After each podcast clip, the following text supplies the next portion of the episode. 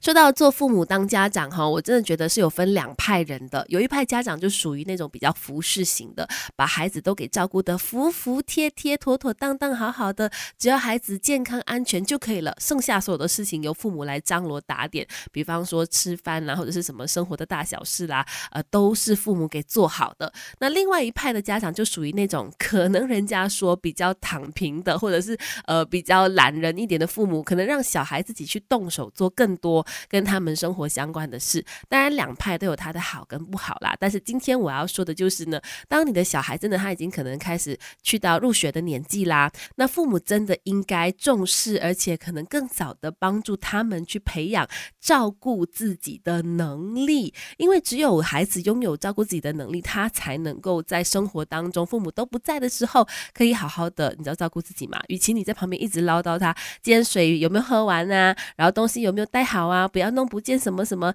呃，这个文具啊等等的。与其你一直在旁边叨念他，那当他有自己照顾自己的能力的时候呢，他就可以把这些事情给做好了呀。那怎么样去培养孩子照顾自己的能力？它可以分为两大面向，包括生理和心理哦。没有完美的父母，只要有肯学的爸妈，让亲子关系更快乐。Melody 亲密关系。今天我们说，尽早的让你的小孩培养照顾自己的能力，里面可以分为两大面向哦。第一个就是生理层面的，举凡冷啊、热啊、肚子饿啊、口渴啊、累啊、生病等等，都是生生理层面的这个呃照顾自己的能力哈。心理方面呢，就是各种在学校和家庭生活当中他遭遇的情绪的状况，开心啊、失望啊、有成就感啊、沮丧啊、孤单啊，或者是害羞啊、好奇心啊、遇到挫折等等，都属于心理层面的。所以，其实首先我们可以先从生理层面的来去练习照顾自己，比方当。说在家庭生活里面，当爸妈都太过体贴周到的时候，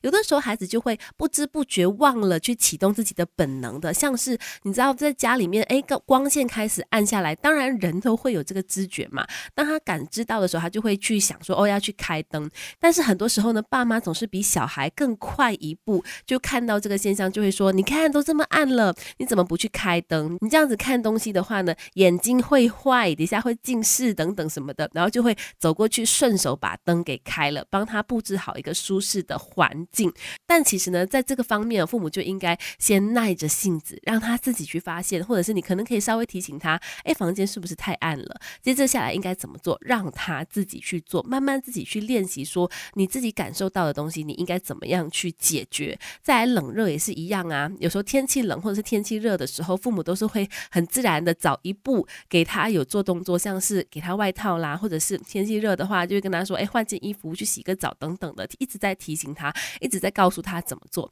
但其实应该在生活当中，就让他自己去感知。父母要做的是一个提醒，然后接下来的解决方法让他自己去进行。我觉得这个方面呢，是父母很多时候要自己能够控制住自己的那个想要说的那个欲望啊，让他们自己去发现问题。久了之后呢，你就会发现，哎，孩子他就会自动自发的去感受生活，从生理。层面上去照顾自己了。不管是当父母还是做儿女，我们一块做中学 Melody。亲密关系，继续在 Melody 亲密关系，我们来说，尽早的培养孩子照顾自己的能力。像刚才我们就提到嘛，从生理方面去让他自己去感知啦，然后就自己去想办法解决生活上面的事情。当他对于自己的生活有更多的掌控能力跟影响力，他可以自己去做决定，要自己去判断的时候，他就会自然而然的建立起自信心了。像这样子的小孩呢，他就会更加勇于清楚的表达自己的需求，也能够更加有弹性的去接受人事。物的临时变化，